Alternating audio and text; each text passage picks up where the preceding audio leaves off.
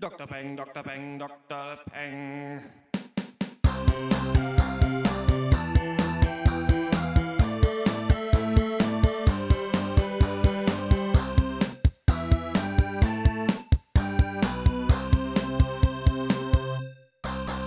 Hallo und herzlich willkommen zum 31. Pencast von drpeng.de Pop und Geist, Hashtag Deutschlands bester Filmcast. Heute reden wir über äh, Terry Gilliam Sci-Fi-Drama The Zero Theorem mit Christoph Waltz und Matt Damon, Adam Wingards Home Invasion Genre-Mix The Guest, die neue MTV-Serie Slatnex über kanadische Hinterwelt-Latins und auch unseren Film des Monats November.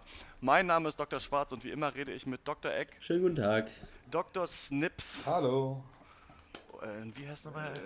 Äh, Hier, Dr. Äh, Loco, Dr. ne? Loco, ja, hallo. So, kommen wir zu den super heißen Film-News. Der Star Wars Episode 7 äh, Teaser ist jetzt seit gerade eben online. Habt ihr den gesehen? Was ist eure Meinung? ja, ich habe ihn gesehen. Äh, ich weiß nicht so richtig, was meine Meinung ist. Man sieht ja doch sehr wenig. Ich habe ihn auch gesehen, aber da ich alle sechs Star Wars Filme nicht gesehen habe, kann ich mit dem Teaser-Trailer auch nichts anfangen. Was? äh, ich habe ihn gesehen und ja, äh, keine Ahnung, ich habe da eh Bock drauf. Ich gucke mir den eh an und irgendwie, ja, man hat nicht viel sehen können, aber er wird, glaube ich, wird bestimmt cool. Sah cool aus, fertig. Auf jeden Fall. Ich habe ja immer äh, schon gesagt, dass es auf jeden Fall noch mehr Star Wars-Filme geben muss, nachdem die Prequels so kacke waren. Mich dann hart gefreut, als es tatsächlich angeteased wurde. Wusste aber nicht so genau, ob J.J. Abrams da der richtige Mann ist. Ich mochte diese Star Trek-Filme, aber äh, ich dachte, vielleicht ist es zu viel Slapstick irgendwie. Und ich finde ganz schön geil, dass das ziemlich düster eigentlich ist, wie er diese Ansage da macht. Das ist natürlich so ein bisschen mit so einem Bösewicht, der einen Monolog hält. Kennen wir auch Ja. schon, aber ich finde, da haben sie wenig Bilder gezeigt. Aber als diese X-Wings da über das Wasser fliegen und am Ende halt der Millennium Falcon auftaucht, das fand ich schon ganz schön geil. Also ich finde, die haben da ganz cool was gezeigt und es ist eine gute Aber, Mischung aus äh, CGI ich- und Die X-Wings sind natürlich eigentlich gar nicht für die Atmosphäre gebaut, ne? Aber, aber gut. Was denn, ey? Wieso denn aber, wieso bei Rogue Squadron damals bin ich die auf N64 auf jeden Fall, also bin ich überall geflogen, wo ich wollte. Das sage ich dir, wie es ist. Als Ja, Pilot. Dr. Egg jetzt auf jeden Fall äh, die Atmosphäre versaut. ähm, James Cameron sagt über die Avatar-Sequels, You will shit yourself with your mouth wide open. Die sind in 48 Frames pro Sekunde gedreht und er sagt irgendwie, sowas haben wir noch nie gesehen. Äh, habt ihr Bock auf äh, Avatar 2 und 3? Nein, aber ich werde es mir angucken. Ja, ich find's richtig scheiße, Ja. aber wir gehen auf jeden Also, Fall. Wenn mir jemand die Möglichkeit anbietet, mir nochmal so richtig gepflegt in die Hose zu kacken, dann bin ich dabei. Ja. Also äh, ich habe hab den damals noch nicht im Kino geguckt, aber keine Ahnung. Wir müssen den scheiß Ehe für einen Podcast machen. Also was soll's. nee, aber gut, 48 Frames, da hat er mich natürlich. Also, ja, geil. 48 Bilderrahmen hat er aufgestellt. ähm, ich habe überhaupt äh, sehr wenig Bock drauf. Ich äh, fand Avatar äh, nicht so cool, war damals aber natürlich auch in meiner Grumpy-Phase, wo nee, nee, Hollywood-Kino ist voll scheiße. Aber ähm, ja, mal gucken. James Cameron ist ja ein geiler Typ, weil er halt eigentlich alle 10 Jahre einen Film macht, der halt immer der Ja, größte Film der. Welt ist. Ungefähr Terminator 2, Titanic und dann Avatar. Das finde ich halt ganz Ja. nice, dass er halt nicht dauernd was macht, sondern immer nur. Hoffen wir, dass, krasse Avatar Sachen. 2 nicht seine Titanic wird, nicht wahr? Hoffen wir das. Ähm, auch ein Zitat äh, von einem sehr bekannten äh, Regisseur von Ridley Scott. Ähm, der hat sich geäußert zum Film Exodus. Der kommt ja bald raus und zeigt ja, Ja. den Auszug der Israeliten aus Ägypten. Und äh, da spielen äh, viele weiße Menschen Ägypter in diesem Film. Aber alle Leute, die Sklaven sind oder Statisten, die sind natürlich alle wirklich Ägypter oder haben dunklere Haut. Aber die Helden sind alle weiß. Und was er dazu gesagt hat, ist, hat er, ähm, I can't mount a film on this budget and say my lead actor is Mohammed so and so from such and such. Und ähm, das finde ich äh, richtig w- Ja. witzig und dumm. Also, dass man so blöd sein kann. Denn ich verstehe natürlich, dass du einen Film machst und der kostet irgendwie 150 Millionen Dollar, dass du halt Schauspieler brauchst, die Ja. die Leute kennen, um den ins Kino zu kriegen. Da gibt es auch Leute, die sehen mehr wie Ägypter aus, auf jeden Fall in Hollywood. Also, man hätte nicht Weiße nehmen müssen. Aber ich finde es halt dann super komisch, dass man sich auch noch zu diesem Satz hinreißen lässt. Wer weiß, wo er den Ja, gesagt ja. hat, aber es ist halt schon echt ein krasser Griff ins Klo. Da vorhin auch schon kurz mit Definitiv. Dr. Loco drüber geredet, so dass es halt echt einfach, man hat das Gefühl, die Leute sind sich wirklich nicht bewusst, wie dumm das ist, sowas zu sagen. Also egal wie er es gemeint hat oder was weiß ich. Ja. Aber es ist halt echt einfach nur peinlich. Ja, soll man sagen? Exodus oder Kelly-Fan, ne? Also, was, was sagen? äh, ja, hätte er wahrscheinlich besser machen müssen. Ärgert er sich im Nachhinein wahrscheinlich auch drüber, dass er das so äh, dusselig formuliert hat. Also, Ja, glaube Ja. ich auch. Ähm, aber auch nicht so viel Bock auf den Film, weiß ich nicht, seit wieder so ein Rehash von irgendeiner Ich alten einfach- Geschichte, aber sah ganz geil aus Ey, im der Trailer sah finde ich. super geil aus im Kino, aber mich kotzt einfach jedes Mal an, weil ich mag Christian Bale so gerne, dass der sich immer so eine Ja, langweilige immer diese Scheiße das ist so krass, ja. So, dass, dass, da braucht den keiner. So irgendein Typ mit dem Schwert, der jetzt sagt, oh, ich bin Moses, ja, cool, und wir machen Actionfilm. Weiß ich nicht, ey, sorry. Also, Das ist echt das Ding. Also der greift wirklich immer ins Klo. Hat ja Gott sei Dank sich um diesen äh, Steve Jobs Film irgendwie drum umgebunden, weil es ihm dann doch zu viel Text war. Haben wir ja schon mal drüber geredet. Alles klar, dann ähm, kommen wir zum ersten äh, Thema aus diesem äh, Podcast und das ist äh, der neue Film The Zero Theorem und das ist der neue Film von Terry Gilliam. Gilliam oder Gilliam? Gilliam, meiner Meinung Gilliam, nach. glaube ich auch. Gilliam. Okay. Deswegen. The Zero Theorem ist der neue Film von Terry Gilliam, den wir hauptsächlich als Regisseur der Monty Python-Film Ritter der Kokosnuss und Sinn des Lebens kennen, äh, dem Gonzo-Drogen-Massaker-Film Fear and Loathing in Las Vegas, als auch der beiden Sci-Fi-Filme 12 Monkeys und Brazil. Und The Zero Theorem erzählt die Geschichte von Computergenie Cohen, der in einer, wer weiß wie entfernten Zukunft, in einer leerstehenden Kirche lebt und von sich selbst in der ersten Person Plural spricht. Cohns Job ist das Number Crunchen oder Entity Crunchen, wie er das nennt. Und auf dem Weg zu seiner Arbeit muss er sich durch so eine Art dystopisch abgefreakte Welt bewegen. Die Leute sind verrückt bunt gekleidet, überall prangen bewegte Werbedisplays. Und auch auf seinem Arbeitsplatz scheinen in jeder Szene irgendwie 75 Dinge auf einmal zu passieren. Cohen sitzt mit so einem überkomplexen Gamepad an einem Computer, in dem sich so ein schlecht animierter Würfel dreht, drückt Fußpedale, schiebt ab und zu so Reagenzgläser mit quietschbunten Flüssigkeiten in die Maschine und es ist einfach der absolute visuelle Over Overkill. Und nicht nur wir, sondern auch Cohen sind irgendwie von der Situation überfordert. Der möchte nämlich äh, lieber zu Hause arbeiten, weil er auf einen ganz bestimmten Anruf wartet, der des, den Sinn des Lebens mitteilen wird. Und als er auf einer verrückten, verrückten Faschings-Rave-Party schließlich seinen Boss, The Management, von Matt Damon gespielt, äh, trifft, erlaubt dieser ihm das Arbeiten von zu Hause. Seine Aufgabe, das Lösen des Zero-Theorems, das ist eine mathematische Gleichung, in der 0 100% ergeben soll und diese soll zeigen, dass das Leben sinnlos ist. Und so verbringen wir einen Großteil der 107 Minuten des Films in Coens abgefuckter Kathedrale. Die Kamera wackelt Gilliam-Style und lauter bekloppte, überkandidelte Charaktere helfen ihm bei oder hindern ihn an Leicht seiner Arbeit. Was sind eure Impressionen zu Gilliams Nullsummenspiel? Okay, Oha. geil. Äh, Case closed. Also, ich als alter Fan von Terry Gilliam fand den äh, relativ gut. Äh, ich finde diese komisch übertriebene Zukunftsvision fand ich stimmig. Ich kann es aber auch verstehen, wenn einem die ein bisschen auf den Sack gehen, ehrlich gesagt. Mir hat's gefallen. Matt Damon fand ich super. Christoph Waltz fand ich super. Vor allen Dingen auch Melanie Thierry, die weibliche Hauptrolle. Ja. Äh, Soundtrack war nice. Ich fand es insgesamt ein Hammerfilm. Aha. Ähm, ich finde, man muss viel, also ich persönlich habe viel getrennt bei dem Film, also weil ich finde, es gibt verschiedene Teile. Zum einen natürlich diese extrem kitschige, surreale Terry Gilliam-Style-Dystopie und die ist, glaube ich, ziemlich äh, polarisierend. Also wenn dir dieser äh, Low-Budget in die Fresse kitsch, wenn dir das einfach auf den Sack geht, ich glaube, dann äh, Ja. fällt es dir schwer, den Rest des Films zu Ja, genießen. Word. Und wo ich allerdings finde, dass, also mir ist das zumindest mal nicht auf die Nerven gegangen, obwohl ich auch kein riesen Fan davon bin und ich fand einige visuelle Perlen waren dabei. Und dann so ein, ein anderer Teil für mich, dass diese, das ganze metaphysische Gebrabbel, also der, der Talk über Entitäten, das Zero-Theorem, alles muss nicht sein, null muss 100% ergeben, was ist der Sinn des Lebens, etc., möglicherweise etwas forciert und unausgereift für mich. Aber jetzt meiner Meinung nach, dahinter versteckt sich ein richtig guter Film. Das ist meine Meinung, weil wenn man das alles mal, wenn man darauf scheißt, auf diese Oberfläche, äh, Oberfläche des Films, dann kommt da eine richtig menschliche Geschichte bei raus. Über, über einen Typen, der halt mit seiner Umwelt nicht klarkommt, von allen übersehen wird, in einem monotonen Bürojob gefangen ist, sich sozial abschottet, nicht mit der realen Welt interagiert und sich stattdessen an diese irrationale Hoffnung klammert, dass er irgendwann einen Telefonanruf kriegt, der ihm den Sinn seines Lebens erklärt. Und er, und er flüchtet sich eben in diese Welt, in eine virtuelle Realität und äh, führt eine virtuelle Beziehung mit einer virtuellen Frau und äh, muss sich dann aber im Laufe des Films auch diesen Illusionen halt stellen, dass dieser Telefonanruf nie kommen wird, dass die junge Frau bezahlt wurde, um die Zeit mit ihm zu verbringen, etc. Und das hat mir sehr zugesagt, muss ich sagen. Das fand ich wirklich gut. Deswegen kann ich, also finde ich den Film auch super, muss ich sagen.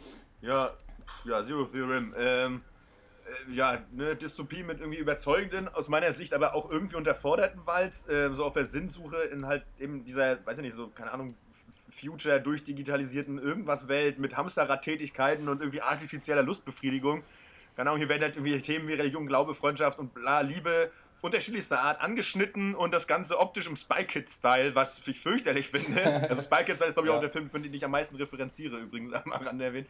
Weil es auch der beste Film ist, den ich kenne. Ähm, die Aussagen, die der Film versucht zu machen, die sind aber okay. Und ähm, da kann ich halt, ähm, was äh, Dr. Snips jetzt auch so angerissen hat, ähm, was die Aussage, die der Film versucht zu machen und dieses äh, dieses Bild, was er da vermittelt, eben in der Person von diesem Cohen, ähm, das, da, da, kann man ja zu, da hat man ja einen Bezug zu. Ne? Also das ist ja klar, er wählt diese Science-Fiction-Welt, aber da, da, kann man ja total, also das könnte ja auch hier stattfinden, auf eine Weise, ne? Nur halt mit anderen, mhm. ne, anderen mit einem anderen, genau, anderen Setting. Ne?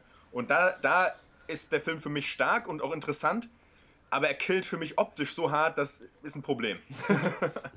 ja.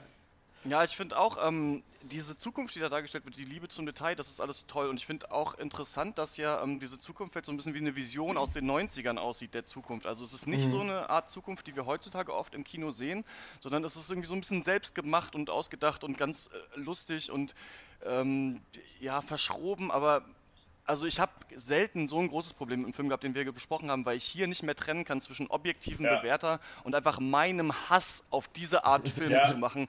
The Zero Theorem ist für mich der beschissenste Film, den ich dieses Jahr gesehen habe, weil er nur nervt. Das ist von Anfang bis Ende nervige ja. Scheiße. Die Kamera wackelt die ganze Zeit. Ich bin kein Terry Gilliam-Fan, muss ich sagen. Also ich finde Fear and Loathing in Las Vegas für den Overkill, den er repräsentiert, ganz cool, aber der nervt mich auch nach der Hälfte total ab mit den ganzen Figuren, den komischen Kamerawinkel, dann torkelt noch der nächste blöde Idiot rein, dann sind die Leute auf einmal Dinosaurier an der Bar. So, ich weiß es nicht. Also ich habe immer das Gefühl, dass mir einfach tausend Sachen gezeigt werden, so ein bisschen wie bei Transformers 4, aber halt auf eine äh, durchdachtere Art, möchte man meinen. Aber hauptsächlich sitze ich einfach nur bei äh, verdrogten Psytrance-Spastis irgendwie in der Kirche auf dem Rave rum und die Leute talken mich zu. Ich weiß nicht, was hier los ist. Ich weiß weiß nicht, was wollt ihr von mir? Und wenn ihr von mir wollt, dass das Leben eben keinen Sinn hat und man sich daran klammert und versucht eben Sinn zu finden und dass die Sinnlosigkeit des Lebens auch kapitalistisch ausgebeutet werden kann, das ist alles cool.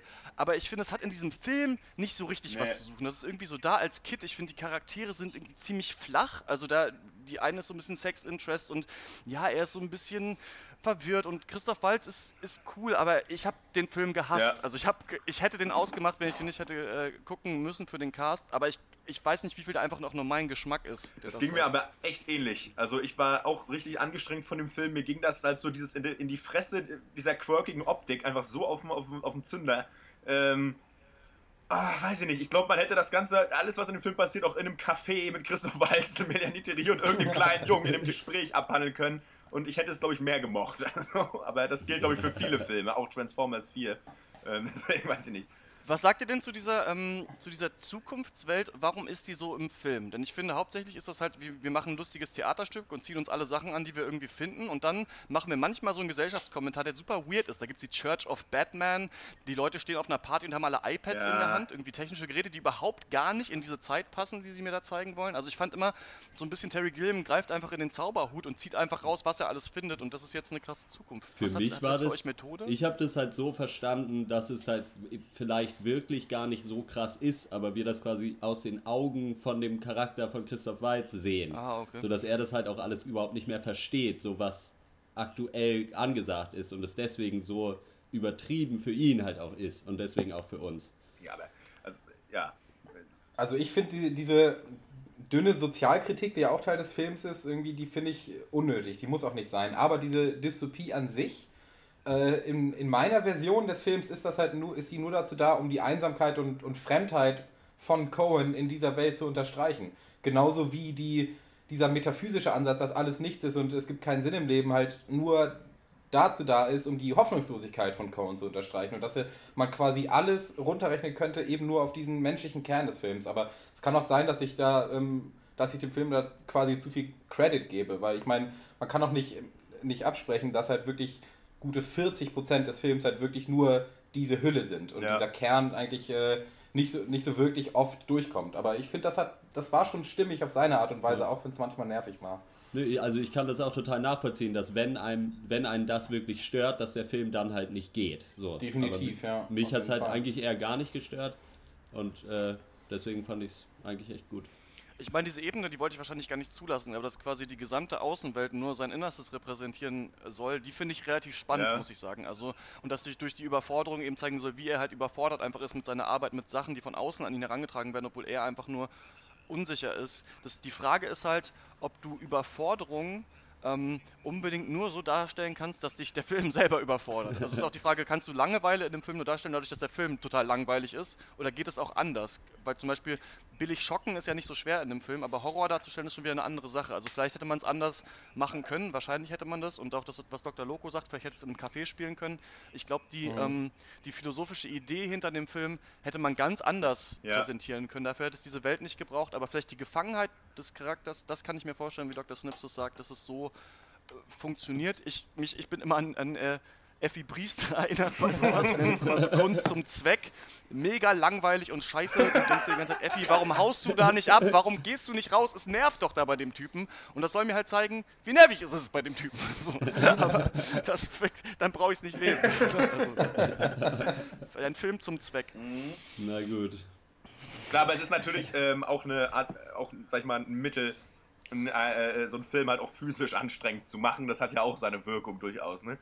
Aber das Problem ist natürlich, dass man, ihr findet das halt eh cool, euch stört es dann nicht und Leute wie Dr. Schwarz und mich, die verschreckt sind, die man eigentlich eher noch anziehen müsste an dem Bildschirm. Insofern fragt man, gut, ist die Frage, ob es sinnvoll ist. Na gut, egal.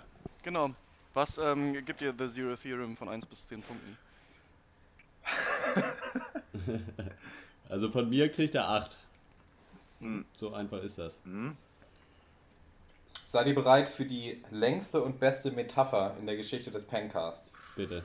Okay. Oder soll ich mir kurz eine überlegen? Oder? Nee, nee, ich habe einen. Ich habe eine aufgeschrieben. Ich habe meine überlegt. so, Pass okay. auf. Sehr gut. Zero Theorem, jetzt geht's nämlich los. Ist wie ein Geburtstagsgeschenk, ja, das in unzähligen Lagen buntem Geschenkpapier eingewickelt ist. Und viele dieser Lagen sind unnötig und hindern dich sogar nur daran, das Geschenk am Ende in der Hand zu halten. Wenn man allerdings erstmal diese ganzen Lagen, die Metaphysik, die Sozialkritik, die kitschige Dystopie, die Terry Gilliam, Kamerawinkel und das- alles andere, das erstmal alles zurückgepellt hat, dann ist es durchaus möglich, am Ende etwas in der. Hand zu halten, aus das du Freude ziehen kannst. Und so erging es mir. Deswegen gebe ich dem Film sie- siebeneinhalb von zehn Punkten. So, Metapher vorbei. Die gute alte Zwiebelmetapher. Halt dein Maul. Hast du in der Zwiebel ein Geschenk versteckt? Nein, Malte hat. Äh, oh, Bieralarm. Oh, Er hat eine Zwiebel geschenkt bekommen. Das er musste ich habe euch gewarnt, aber es ist die Dr. beste Loco. Metapher der Geschichte. Ja, fünf Punkte, danke. So, rein. Äh, Von mir gibt es äh, drei von zehn grauenhafte Filmen für mich als Erfahrung. Aber äh, ja, eigentlich müsste ich ihm mehr Punkte geben, weil da schon viel Arbeit reingeflossen ist. Aber mich hat es richtig, richtig angekotzt. Bienchen, drei Punkte und ein Bienchen für, für Fleiß. Mir. Ja, das sollten wir einführen, bin ich auch für. Okay. Ähm, Dann kommen wir äh, zum nächsten Film und äh, der, der heißt äh, The Guest.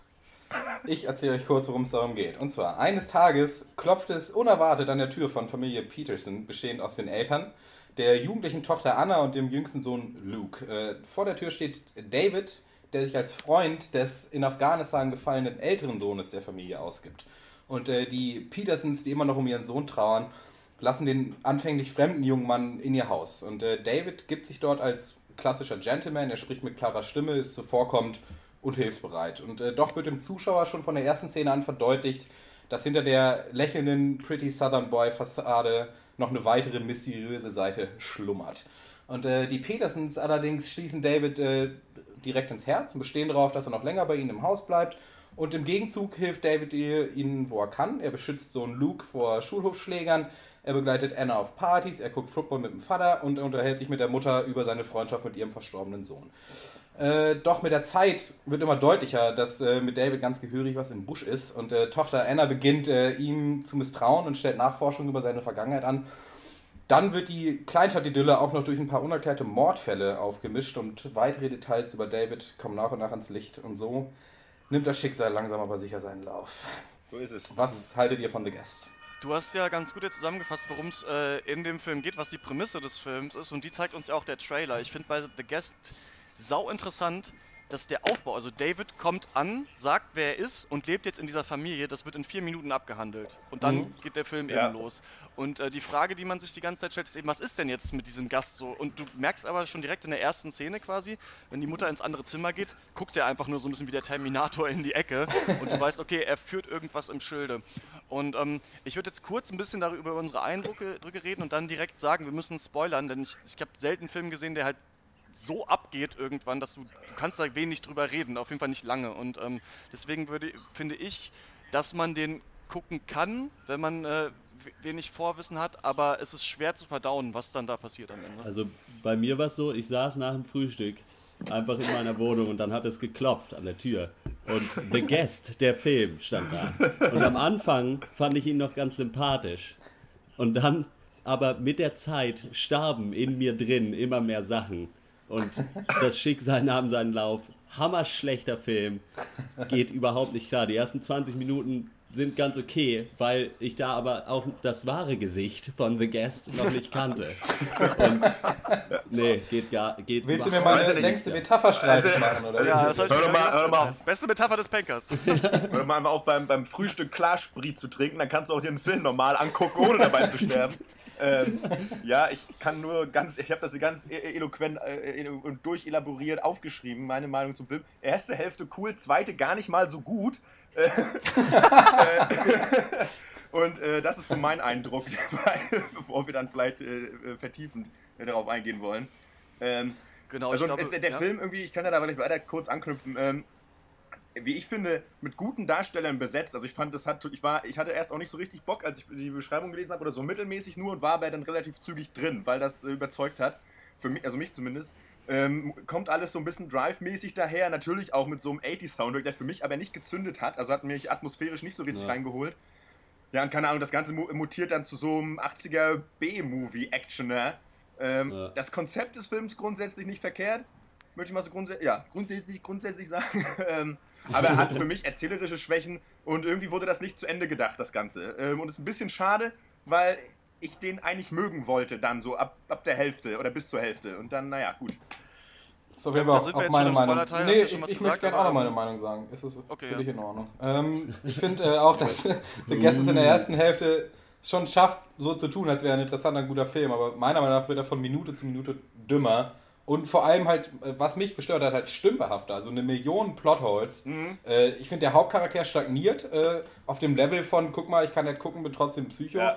Ich finde, äh, im Gegensatz zu Dr. Loke fand ich die Schauspielleistung unter aller Sau. Also die Action war lachhaft, die Nebencharaktere fand ich halbwegs grenzdebil. Und, ähm, aber ich gebe zu, dass ich den vielleicht nicht ganz verstanden habe, weil also der hat super Kritiken bekommen, hat ein super Rating auf IMDb.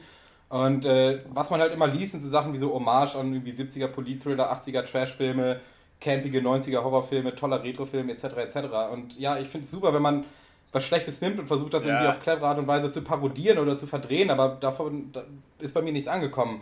Und ich, ich habe mich halt zu hart geärgert über die ja, offensichtliche und anscheinend ja auch beabsichtliche so Schlechtheit des Films. Und ja, Ja. deswegen hat mir der überhaupt nicht gefallen. Ich Jetzt dachte halt am-. Dann kommen wir in den Spoiler-Teil ja. jetzt, äh, jetzt rein.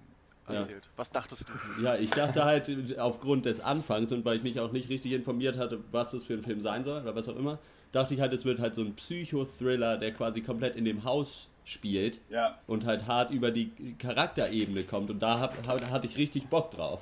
Und dann wird es halt irgendwann halt, ja, einfach dieses billige 80er Horror-Thriller-Trash. Ja, so, Zeug. so Jason Bourne Horror für Arme, so ein bisschen, fand ich. Ja, Also, genau. Ja, ich, ich glaube eben und ähm, dass es eben genau gewollt war vom Film, für mich aber nicht perfekt umgesetzt wurde. Ich habe das Gefühl, dass ähm, wenn man, wenn man den Film anfängt zu gucken, denkt man, was ja auch der Trailer suggeriert, hier ist ein Home Invasion Drama und irgendwann kommt auch noch mal Action, aber man weiß nicht genau, was es ist und man versucht herauszufinden, was, ähm, was David im Schilde führt. Und ähm, dann merkst du schon in manchen Szenen, zum Beispiel in dieser Szene, wie er in der Bar ist und die Schulhofbullies verprügelt, das ist zu doll Actionfilm, das ist zu komisch geschnitten, ey. hier ist auf einmal was zu schnell und du Ja. fragst dich die ganze Zeit so, was ist hier los? Das nimmt Überhand und ich finde, als dann am Ende eben rauskommt, dass, dass, dass äh, er ein Experiment ist, ja, Wow. dass es an ihm rum experimentiert wurde und dann dieser ultra schlechte CIA-Agent das- da irgendwie das ankommt ist- und die das Haus durchlöchern. Unfassbar. Ähm, warte, ähm, dann wird das, sieht es halt aus wie ein Chuck Norris-Film von RTL 2 auf einmal. Braddock. Und ich meine, also was, um dem Film was Gutes zusprechen zu wollen, ich glaube, dass es insofern beabsichtigt, dass sie folgendes machen. Sie sagen, okay, jetzt kommt hier ein Home Invasion-Film, der ist eigentlich serious. Du hast einen blonden, ähm, gut aussehenden Schauspieler, der schon irgendwie Ryan Gosling in Drive Ja. sein soll. Denn der ist Ja. ruhig, der kommt rein, der strahlt Präsenz aus. Du hast diesen Neo-80-Soundtrack, den, den Drive irgendwie etabliert hat. Und da ist ja auch so, dass, Drive, äh, dass, dass Ryan Gosling in das Leben einer Familie eindringt und eigentlich ein Fremder ist, bei dem man erstmal nicht genau weiß, was er macht. Und ich habe das Gefühl, dass quasi der Gag von The Guest ist, dass sie sagen, okay, yeah, you like that 80s Bullshit? Here's some 80s Bullshit. So von wegen so, jetzt machen wir mal einen Carpenter-Film, jetzt machen wir mal Halloween so. So war das halt damals. und das zieht ihr euch jetzt rein. Und ihr dachtet jetzt die ganze Zeit, hier gibt's eine fette Story, hier gibt's gar nichts. Hier gibt's äh, Halloween-Massaker auf einer schlechten Party und dann ist der Film zu Ende. Und ich finde es an sich geil, wenn die das so wollten, dass das die Idee ist. Für mich ist der Film aber am Anfang nicht straight genug. Also Ja. ich hätte den gerne am Anfang viel dramatischer gehabt und ich finde, dass diese, dieser tote Sohn von der Familie wird mir da zu wenig thematisiert. Total. Also ich hätte da gerne Depressionen gehabt, ich hätte das viel langsamer aufgebaut und dann irgendwann wie halt bei From Dusk Till Dawn auf einmal den Schalter umgelegt und dann auf einmal gesagt, so und das kriegt ihr jetzt in die Fresse. Und ähm, dann guckt mal, wie geil ihr 80s findet. Ja. Und das fand ich so ein bisschen schon ganz cool, aber hat für mich nicht so ganz, hätte man dann krasser machen müssen. Ich weiß aber nicht, ob ihr es überhaupt so Das, seht. dass das Film könnte ich respektieren, wenn die das so gemeint hätten, was ich auch nicht unbedingt glaube, aber dann würde ich den Film trotzdem scheiße finden. Also, Ja. und ich, ich kann mir nicht vorstellen, dass die beabsichtigt haben, okay, wir, wir tun so, als machen wir einen guten Film und dann machen wir Scheiße. Ha, ha, ha. Ich, ich, Ich glaube schon. ja, es ist schwierig mit so einem Film, die sagen, guck mal, hör, wir machen das mit Absicht so, wenn du das nicht fühlst beim Gucken. Dann, äh, dann kann man einfach sagen, okay, gut, dann hat es mich nicht erreicht. Äh, also, weil bei mir war es auch so. Ja. Ähm, und ich gehe auch ein bisschen mit Dr. Schwarz da, ein, bin ich auch einer Meinung, dass das, äh, ich hätte auch gerne am Anfang das ein bisschen mehr serious gehabt, ich hätte auch gern mehr Backstory zu dem äh, verstorbenen Sohn gehabt. Ähm, und irgendwie war der Übergang zu der, zu der Action dann auch zu zäh für mich. Also das war irgendwie, das kam da, das polterte so nach und nach rein, ging ja los mit dieser Kneipenszene und irgendwie dann kam, ging das irgendwie so vor sich hin. Also keine Ahnung. Ähm, Ja, aber es, es Ich es- finde die grundlegende Absicht, so Trash zu machen oder zu imitieren, äh, entschuldigt aber nicht die Tatsache, Ja. dass dein Skript beschissen Ja, genau. ist. Das, Das ist für ist- mich ja, das Problem, genau. weil es waren so viele Löcher und unerklärliche Dummheiten in diesem Film drin, meiner Meinung nach. Also, ich weiß nicht, ich, ich habe mir ein paar, habe ich mir notiert, ich muss sie auch nicht alle vorlesen, aber zum, also einerseits, er kommt da rein und alle akzeptieren ihn sofort, gut, kann man nachvollziehen, aber der Vater will ihn ja eigentlich erst, der Ja, Familienvater, erst krass, ne? sofort raushaben und seine Lösung ist, ja gut, dann gehe ich einmal mit dem Bier trinken und Football gucken das, dann reden sie aber kein Wort über ihn oder über die Situation. Und einfach nur, weil er jetzt zwei Bier getrunken hat, sagt er, ja gut, dann bleibt doch noch ein paar Tage. So, auch die, die Tochter findet ihn total heiß und dann aber misstraut ihn wohl auch, kommt ihm auf die Schliche, will dann eigentlich allen Leuten erzählen, ja Leute, mit dem Typen stimmt was nicht. Äh, dann kommt aber irgendwas dazwischen, ich weiß nicht mehr was, und dann macht sie es erstmal eine halbe Stunde lang nicht mehr. Dann wird das nie wieder thematisiert. Und erst am Ende des Films kommt sie dann damit um die Ecke, dass sie da jetzt irgendwas rausgefunden hat. Und solche Sachen einfach, die sind für mich einfach nicht nachvollziehbar. Das ist einfach, da wurde es sich zu einfach gemacht, meiner Meinung nach. Wie vielleicht auch ein 80s-Film, ne? Also wo dann am Ende ist halt ein Experiment, er ist scheiße, der Sohn glaubt ihr auf einmal nicht und findet ihn doch cool, ach nee, er ist doch ein Mörder, jetzt geht's los. ja, also, aber wenn man Scheiße klar, imitiert, dann ist es immer noch Scheiße. Aber war das in 80s-Filmen so? Also ich meine, ein paar hat man ja auch gesehen und ich, ich weiß nicht, wo das so war. das ist, äh, äh, ich, ich weiß nicht, was in den Kritiken da, äh, was man da meint, was da die Referenzen sind, ehrlich gesagt. Also, ich meine, klar, da gibt es 80s-Actioner, wo ein mysteriöser Typ kommt und dann heißt es ja, der, der, ich war ein Experiment von der Army und dann haut er, haut er der Protagonist Leuten auf die Fresse. Klar, das gibt's, aber sowas wie The Guest gibt's doch das weiß ich nicht, wüsste ich nicht was. Also vielleicht habe ich aber auch zu wenig Background-Knowledge, so, keine Ahnung. Äh, Finde ich schwierig. Und da jetzt nur so Versatzstücke zu nehmen aus trashigen Filmen, äh, für, ja, um selber einen Film zu machen, ist, also kann ich nichts mit anfangen. Also, Ich habe immer John Carpenter gelesen, kenne mich aber da mit dem äh, Back- Backlog auch nicht Mhm. aus äh, von dem Regisseur. okay. Also ja, bei mir äh, bin ich wahrscheinlich auch zu jung für, bei mir ist es auch nicht angekommen, aber ich äh, kann das auf jeden Fall nachvollziehen, wenn das so gemeint äh, gewesen sein soll. Aber ich finde auch, dass die Auflösung, die sie gewählt haben, dass er ein Experiment der Army war, fand ich auch aber wirklich dämlich gewählt. Also man hätte doch alles mit ihm machen können, meiner Meinung nach. Also ich hätte mir da, was wahrscheinlich dann nicht im Spirit von 80er Trash ist, aber ich hätte mir da irgendwas Cooleres gewünscht, einfach so, dass er vielleicht den, den, den Sohn umgebracht hat, der seine Ja. Identität annehmen will oder sowas in der Richtung Ja. oder dass er einfach nur abhauen muss oder am Ende, ja gut, er ist ein Experiment, das ist schief gegangen. Dann ist aber die Frage, warum geht er überhaupt zu dieser Familie? Genau, das ist eine gute Frage. Ja, wenn er einfach, wenn er ein. Experiment ist, das schiefgegangen ist und er will sich einfach nur verstecken, warum versteckt er sich irgendwo, wo man ihn relativ leicht findet, weil das mit seiner eigenen Vergangenheit zu tun hat? Warum geht er nicht nach, nach Alaska zu den Slatnecks ja, und, und macht mit denen irgendwie eine Party? Also das verstehe ich. Zu denen können wir gleich auch gehen. Ähm, Habt ihr noch was oder wollen wir die Bewertungsrunde machen? Bewertung. ja, Bewertung. Von mir gibt's ähm, gibt's fünf von zehn Punkte für den für die Idee, die ich da halt rein interpretiere, die vielleicht nicht da gewesen ist, aber äh, ja, da hätte, da hätte man echt was Geiles draus machen können. Das wird hier halt genommen, einfach als Zuschauer. Ähm, ist ein bisschen schade. Ja, ich muss, ich bin, ich bin noch sehr davon beeinflusst, dass ich halt äh, zu viel Zeit auf IMDb äh, verbracht habe mit dem Film, wo er 7,2 hat und wirklich die Leute sagen, oh, Hammerfilm, äh, überhaupt nicht vorhersehbar, total cool. Deswegen gibt es von mir nur zwei aus. Hört ihr das? Äh, für mich gibt es drei von zehn, weil ich mir eigentlich ab so Minute 40 habe ich mir eigentlich durchgehend nur noch am Kopf gefasst, wahrscheinlich deswegen auch nicht mehr so viel gesehen. Äh, drei von zehn Punkten auf jeden Fall, weil Dan Stevens hatte schon eine ziemlich coole Charismatik in dem Film, auch wenn die eigentlich nur auf einem Gesichtsausdruck Ja. beruht hat.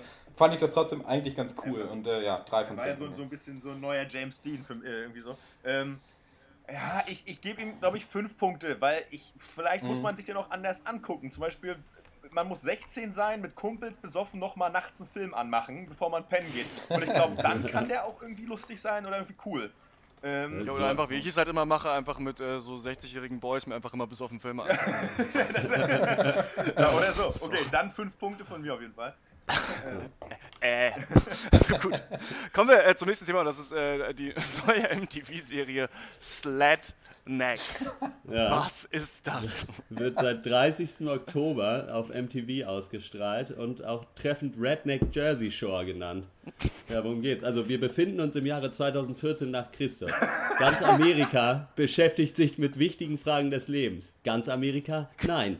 Ein von unbeugsamen Teenagern bevölker- bevölkertes 5000 Einwohner schweres Dorf in Alaska hört nicht auf, Widerstand zu leisten. Und das Leben ist nicht leicht für die Partywütigen. In der ersten Folge dreht sich viel um die wahnsinnig spannende Beziehung von Kelly und Sierra. Das Ding ist nämlich, Kelly trinkt auf Partys manchmal ein bisschen zu viel und scheint Sierra nicht genug zu respektieren. Ah, Und ansonsten betreiben die lustigen Freunde um Jackie, Zeke, Tosca und Big Mike tolle Aktivitäten wie Wakeboarden im Eiswasser, Baden im Eiswasser und Bootfahren auf dem Eiswasser. so ist es doch. Ja, ich sag mal, Alaska Baby, buckle your seatbelts, cause you're gonna get fucked Alaskan style. Hey you guys, wanna take a shot of caribou blood? Das ist schon mal die Ansage. Ich muss sagen, ich fand Slatnecks herrlich bescheuert. Ich habe mich da echt gefreut. Ich immer schneller geschnitten als Walfleisch mit dem Katana. Das ist wirklich, da geht es einfach ab. Alle sind blöd, besoffen. Das ist so ein bisschen eine Mischung aus wie Jackass und The Real World. Ich weiß überhaupt nicht, was da los ist. In dem Fall total schlecht gescriptet. Alle sind die ganze Zeit blau, fahren auf irgendwelchen komischen Booten rum. Einer hinten mit einem Wakeboard übers Eis, einer springt gegen eine Wand oder weiß ich nicht was. Das ist einfach so blöd. Komm, wir, andere saufen im Vorgarten, wir saufen im Gletscher. So, Das ist einfach, ich finde wirklich, ich gucke sowas halt eigentlich nicht und ich glaube noch nicht, dass ich das weitergucken werde. Aber wer wirklich dumme Unterhaltung haben will, der ist da schon an der richtigen Adresse, finde ich. Ja, das Also- ist halt, man, man kann halt sein Gehirn an der Garderobe abgeben und dann sich das da berieseln lassen. Aber ja, Ja, viel Spaß beim Wiederfinden selbigen. Äh, von- Nee, was ich mich gefragt habe, wie bekloppt muss man sein? Man macht eine Show über Jugendliche in Alaska, hat dann aber so wenig Vertrauen in Alaska und in Jugendliche, dass man jede einzelne Situation stellen muss und jede einzelne Line scripten muss. Also das finde ich unglaublich. Das ist die fakeste Show, die ich jemals gesehen habe. Und das Ding ist, A, dann kannst du dich nicht mal fremdschämen, weil die Leute nicht mal echt sind, so richtig, also zumindest nicht echt rüberkommen. Und dann ist es nicht mal lustig, weil die nicht mal völlig ausrasten. Also die machen den langweiligsten Klischee-Scheiß. Guck mal, wir sind in Alaska, wir fahren Snowboard, wir fahren Airboat, wir saufen, wir spielen im Schnee, dann besaufen wir uns nochmal. Und, und guck mal, einer ist ein Eskimo, ne? Ja, ja sicher. Also das, das fand ich absolut beschissen, muss ich sagen. Also, nee, für mich war das ein komplettes Desaster, muss ich, Ich sagen. weiß nicht, wenn zwei Dudes mit nacktem Oberkörper, die beide übergewichtig sind, in der Küche stehen und der eine haut dem anderen mit der flachen Hand auf den Penis und der andere sagt zusammen, ich kann darüber lachen. Ja, ja, ich Ja, hätte dafür- mehr Bier dafür trinken musst du doch sollen. nicht ne? Fernsehen gucken. ah, zweiter. Zweiter Bier. Zweiter Bier hatten wir noch nie, glaube ich. Meine Herren. Nicht schlecht. ja, ich sag dazu nichts mehr. Ich glaube, viel mehr muss dazu auch gar nicht gesagt werden. Ähm, von mir gibt es eine dicke Empfehlung an Geisteskranke, sich das anzugucken. Alle anderen äh, können ihm gerne fernbleiben. Okay. Keine Also- Empfehlung meinerseits. Für mich gibt es eine Empfehlung, falls ihr so verkatert aufwacht und irgendwer anders das bei euch angemacht habt, dann würde ich es nicht unbedingt ausmachen. Das ist so. Ansonsten eher nichts. Alles klar, wir müssen jetzt ausmachen, was der Film des Monats ist. Oh. Und es ist einer äh, der folgenden sechs. Wir haben uns erst äh, What We Do in the Shadows angeguckt, neuseeländische Komödie von den Flight of the Conchords machen über eine Vampir-WG und was die so treiben in Neuseeland. Dann äh, 20.000 Days on Earth, so ein Nick Cave Biopic, was aber gefaked ist und so seinen Fake-Tag in seinem Leben äh, zeigen soll. Das äh, Sci-Fi-Epos Interstellar von Christopher Nolan mit Freude und Spannung erwartet, aber hat dann viele auch ein bisschen enttäuscht zurückgelassen. Nightcrawler, Jake äh, Gyllenhaal ist als Reporter durch die Nacht unterwegs und ähm, ja, springt über seinen Schatten und reizt seine moralischen Grenzen aus. Und dann natürlich äh, The Zero äh, Theorem und The Guest, die wir äh, heute beide besprochen haben. Äh, wir machen das so, es gibt, weil wir sonst, heute machen wir sechs Filme, sonst hatten wir immer fünf. Ähm, wir vergeben Punkte. Äh, der erste Film, der beste, kriegt sechs Punkte, dann vier, drei, zwei, eins und null, damit der erste auch ein bisschen mehr Gewichtung hat. Was gebt ihr diesem Film? Soll ich mal anfangen? Ja, mach doch mal, mach doch mal. Ja, ja, ja, 2, ja, 1, ja, ja. 6, 4, 3 zu 1 Risiko, sage ich ja. Also, äh, null Punkte gibt es von mir ganz klar für das Nick Cave Biopic 20.000 Days on Earth, weil ich den tatsächlich nicht zu Ende gucken konnte. Was mir ein bisschen unangenehm ist, weil ich dadurch einen Punkt an The Guest muss. Dem hätte ich eigentlich ganz gerne auch null Punkte gegeben. Aber ein Punkt also für The Guest. Dann mit zwei Punkten kommt schon Interstellar. Einfach dann jetzt hauptsächlich aufgrund der anderen Filme, weil so gut war er dann eigentlich doch wieder nicht. Wo ich den eigentlich auch ganz gut fand, aber zwei, Punkt, zwei Punkte reichen. Zwei, ich lasse mich da jetzt auch nicht mehr umstimmen von eurem Schweigen. Nee, äh, ja genau, zwei Punkte für Interstellar. Drei Punkte gibt es für mir für Jake Gyllenhaal in Nightcrawler. Vier Punkte für Zero Theorem. Und tatsächlich äh, die sechs Punkte für What We Do in the Shadows, weil ich schon lange nicht mehr so viel Spaß im Kino hatte. Und der einfach äh, witzig und schlüssig war. Ja. Also von mir gibt's, äh, also, ach, das ist jetzt, ah, so null ist ja eine harte Nummer immer, ne? Also, aber ich sag mal, passend zum Filmnamen, also das ist Zero Theorem, bekommt von mir null Punkte, äh, fand, fand ich ganz, also eigentlich ziemlich schrecklich. Ähm, ein Punkt für 20.000 Days on Earth, vielleicht auch zu wenig, weil es so blöd nicht war, aber ja, es ist halt immer so nach mit Biopic, so Semi-Biopics und irgendwie, keine Ahnung, hier, weiß ich nicht, Dokus. Ja, ein Punkt, bla. The Guest 2 war gar, auch nicht so beschissen, aber komisch. Interstellar, drei Punkte. Ähm, muss ich auch nichts weiter zu sagen. Hört euch die Podcast an, Leute. Ohne Mist, ich sage überhaupt nichts mehr. Drei Punkte. 15 mehr Küche sagt auf jeden Fall besser als Interstellar, eben weil schlüssige Comedy hat mich auch mega beeimert da im Kino. Großartig. Und äh, ja, Nightcrawler 6. Einfach überzeugend. Also wirklich mit Abstand der beste Film, den ich auch, oder einer der besten Filme, die ich in diesem Jahr vielleicht gesehen habe. Hat auf eigentlich fast ganzer Länge überzeugt. Ja. What We Do in the Shadows hast du vier gegeben, das hast du Ja, ja das habe ich vier. ne? Vier, vier. Ja, okay, alles klar. Vier Ähm, Zimmer. soll ich weitermachen? Dann gebe ich 0 an Nick Cave, weil ich den schrecklich fand und gehasst habe. Ähm, ein Das Punkt. ist doch kein Grund. Also nicht den Film, die Person tatsächlich. Der, Film kriegt, der Film kriegt minus 5. Ähm, ein Punkt für The Guest, äh, habe ich ja vorhin schon erläutert, fand ich scheiße. Ähm, zwei Punkte für What We Do in the Shadows von mir. Ist, äh, fand ich ein unterhaltsamer Film, aber definitiv kein Film des Monats Material für mich. Ähm, Zero Theorem kriegt drei Punkte.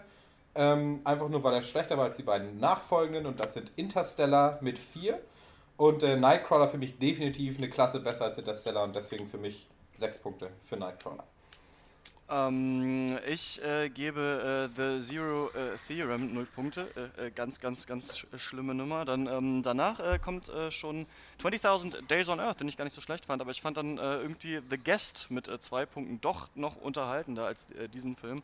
Und ähm, bei mir räumt auch Interstellar räumt auch drei Punkte ab. Ja, super Projekt, aber hat am Ende dann doch nicht so gezogen. Ähm, dann kommt What We Do in the Shadows mit vier Punkten. Sehr, sehr lustiger Film, aber für mich auch, wie für Dr. Loco Nightcrawler, einer der äh, besten Filme, die ich dieses Jahr gesehen ja. habe. Und jetzt müsst ihr kurz äh, reden, weil ich mich an den Rechenschieber setzen muss. Ah, jetzt lass doch mal die Witze aus, ah. Witz aus, dem Sack. Jetzt kommen sie.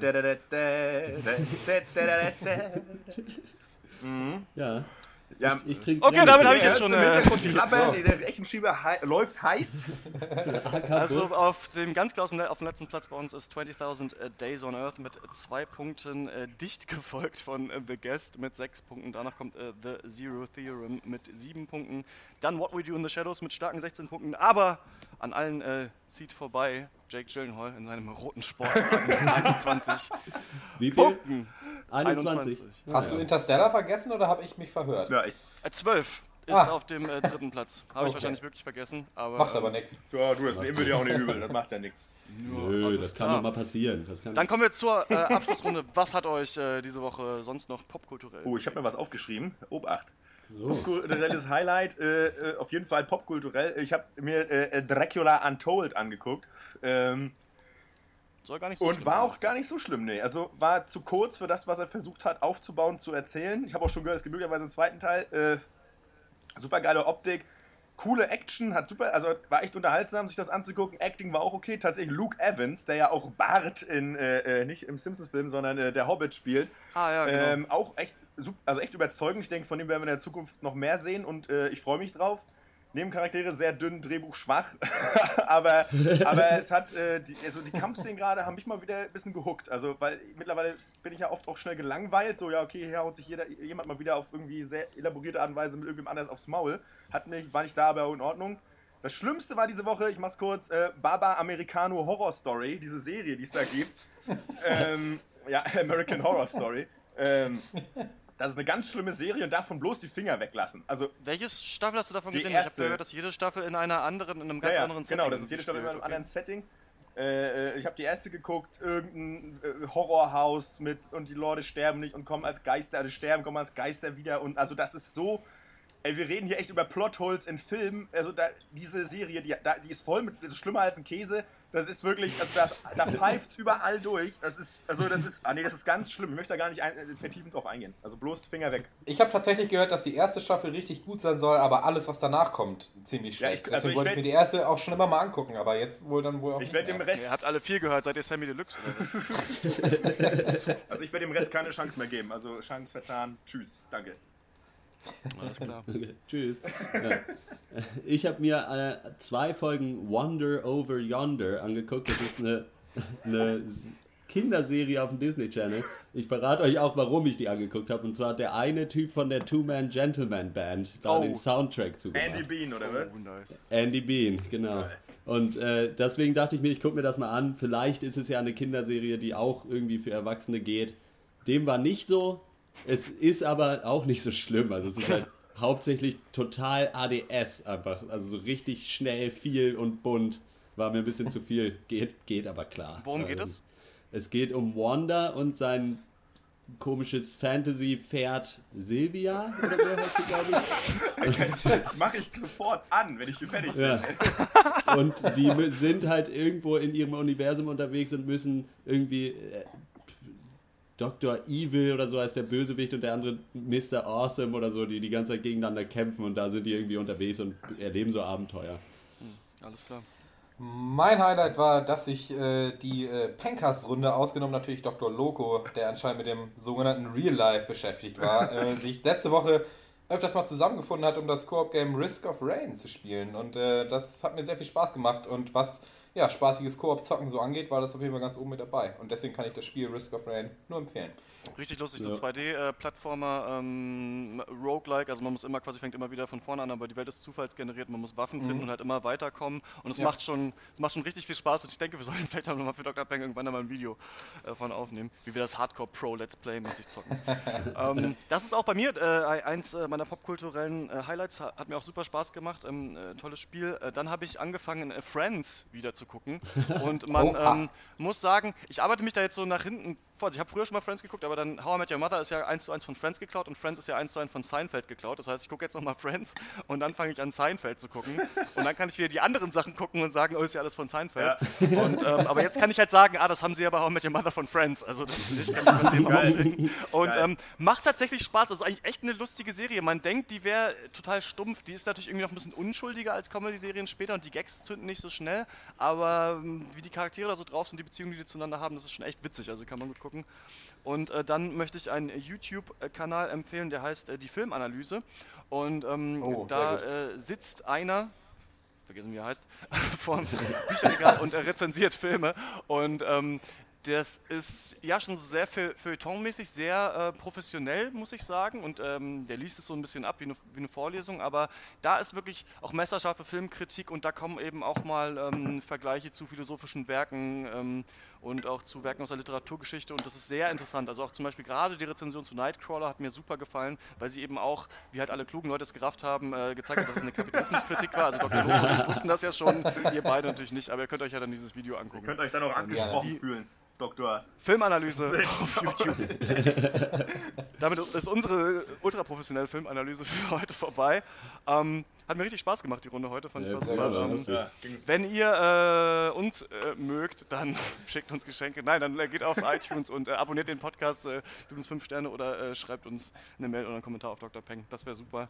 Äh, wir hören uns nächste Woche wieder beim 32. Jawolling. Machen wir. Tschüss. Schönen Abend. We're driving from town to town, singing these same old protest songs, night after night,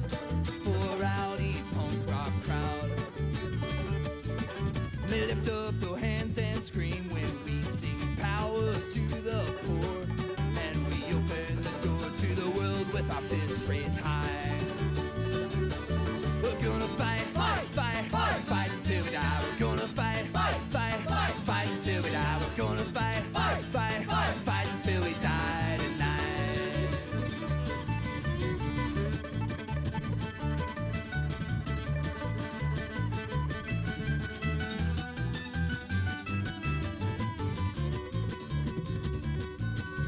We hang out after the show, drinking beers and talking trash. Up with the poor, down with the